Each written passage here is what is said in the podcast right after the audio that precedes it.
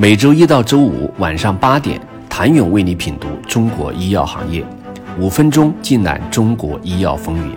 喜马拉雅的听众朋友们，你们好，我是医药经理人、出品人谭勇。曾几何时，将产品卖到大洋彼岸的美国，是中国药企谈及出海时一股脑的初心。若不能抢滩登陆大洋彼岸，而是将产品卖到欧美市场之外的地区，常常被看作是不得已的曲线救国，是退而求其次，是国际化能力不足。但现实真的如此吗？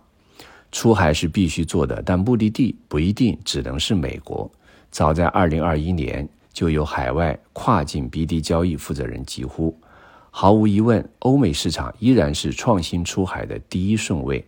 美国是全球创新药当之无愧的主战场，也是全球创新药价格最高、创新药销售市场最大的地区，在全球创新药市场占比达百分之五十五。但换一个思路来看，另外的百分之四十五，除了创新药之外的仿制药、疫苗、中药。似乎都孕育着扬帆出海的无限可能。出海已经是命题作文，但出海去哪里？哪些产品适合在海外上市？在目的地国家如何占得一席之地？等问题的答案还有很多解法。和黄医药福奎替尼定价是国内的二十四倍，君实生物特瑞普利单抗定价是国内的三十倍。两款国产创新药在美国市场的定价，再一次直观地呈现了美国是创新支付的天堂。作为全球创新药价格最高、创新药销售市场最大的地区，美国药品实行市场自由定价，联邦政府不直接管控药价，通过保险公司、医药批发零售商等组织与药企谈判制定药价。在利用规模效应降低药价的同时，也通过专利保护制度保证药品的高利润。这也不难理解为何中国药企的赴美之路屡屡碰壁，却依然趋之若鹜。虽然今年以来国产新药在欧美频传捷报，但这并不能掩盖国产新药在欧美上市艰难的现实。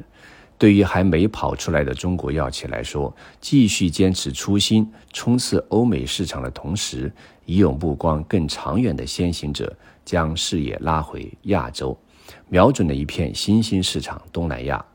恒瑞、君实、康方、正大天晴、绿叶，不乏产业中熟悉的身影。中国药企下南洋已成大势所趋。二零二二年，我国医药健康产品出口额。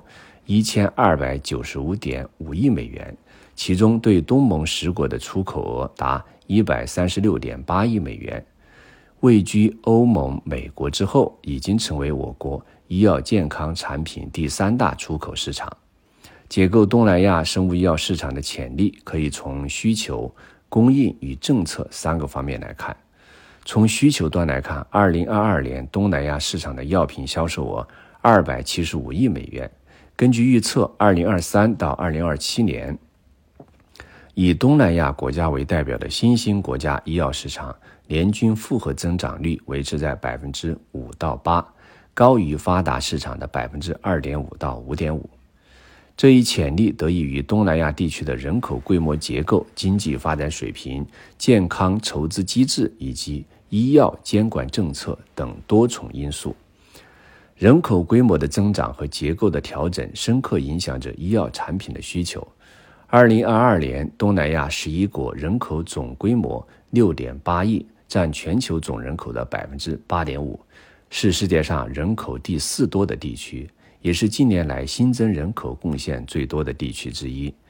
在人群年龄结构上，新加坡和泰国的老年人口占比较高，印度尼西亚、菲律宾、越南、缅甸。等人口较多的国家也都面临迅速加剧的老龄化问题，人口增长叠加老龄化的加速，让东南亚地区的医疗刚需将进一步增加。国内药企出海新的重要布局地为什么会是东南亚？请你明天接着收听。谢谢您的收听。想了解更多最新鲜的行业资讯、市场动态、政策分析，请扫描二维码或添加医药经理人微信公众号。医药经理人，医药行业的新闻与资源中心。我是谭勇，明天见。